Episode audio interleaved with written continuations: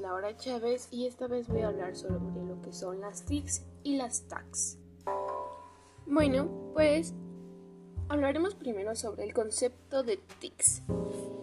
TICs son las tecnologías de información y comunicación y realmente son herramientas que utilizamos para muchos procesos, como procesos de administración, de distribución de alguna información, mediante elementos tecnológicos como nuestros teléfonos, nuestras televisiones, las laptops, tablets, computadoras y todo aquello que usamos en nuestra vida cotidiana. Mm, ¿Para qué nos sirven las TICs? Como se los mencionaba anteriormente, pues su principal función es facilitar el acceso a la información de una manera muy rápida y sencilla. Em, y bien, Ahora les hablaré sobre el concepto de las TACs.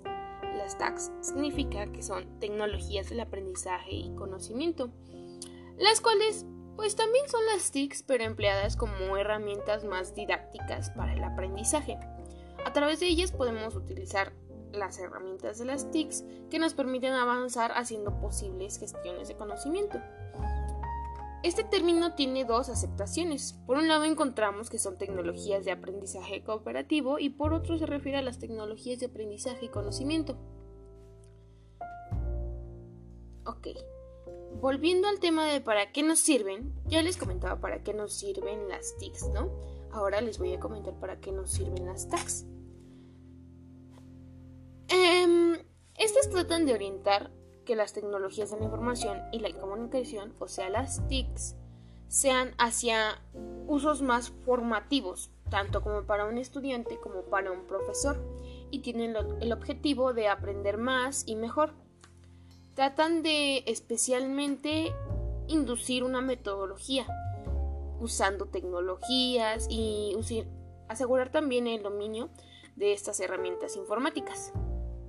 Algunos ejemplos de TICs son los videojuegos, servicios de mensajería instantánea, comercio electrónico, eh, la banca en línea, que son servicios computarizados de la banca y plataformas virtuales de servicios financieros. Está el e-gobierno, que es una tendencia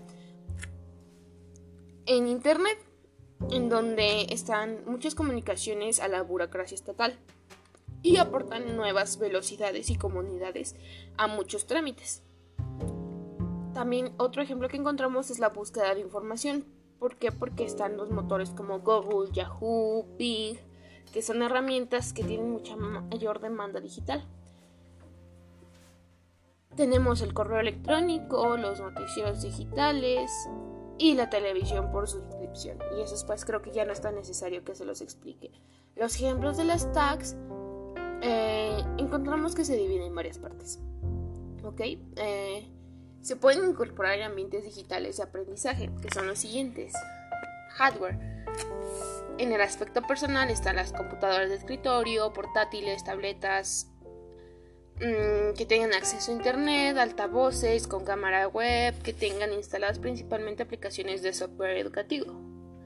En el Lauda encontramos a los proyectores, pizarrones interactivos, pantallas Smart TV, sistemas de controles, muchas otras cosas, ¿no? Y por ejemplo en laboratorios encontramos simuladores, sistemas de realidad virtual, consolas de videojuegos.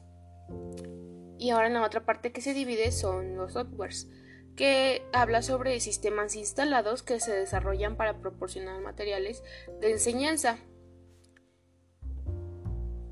Y eso serían los ejemplos de las TACs de manera un poco reducida. Ahora, las TICs y sus características, ¿ok? Se caracterizan por utilizarse como instrumentos de enseñanza y también de aprendizaje y de superación también.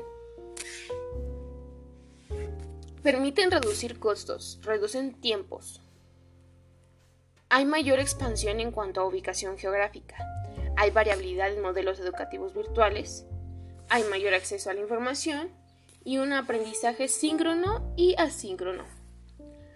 Con las tags tenemos que entran también en un ambiente de educación y de metodología, pero estas están más encaminadas hacia la educación. Con ellas, pues, Más allá de aprender a usar las TICs, se busca aprender a adquirir conocimiento.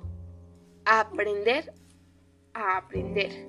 Son guía para un profesor que le ayuda a seguir aprendizajes significativos en los alumnos. También te proporcionan nuevos lenguajes de comunicación y competencia digital. Ok, pues eso sería todo sobre las TICs y TACs. Gracias.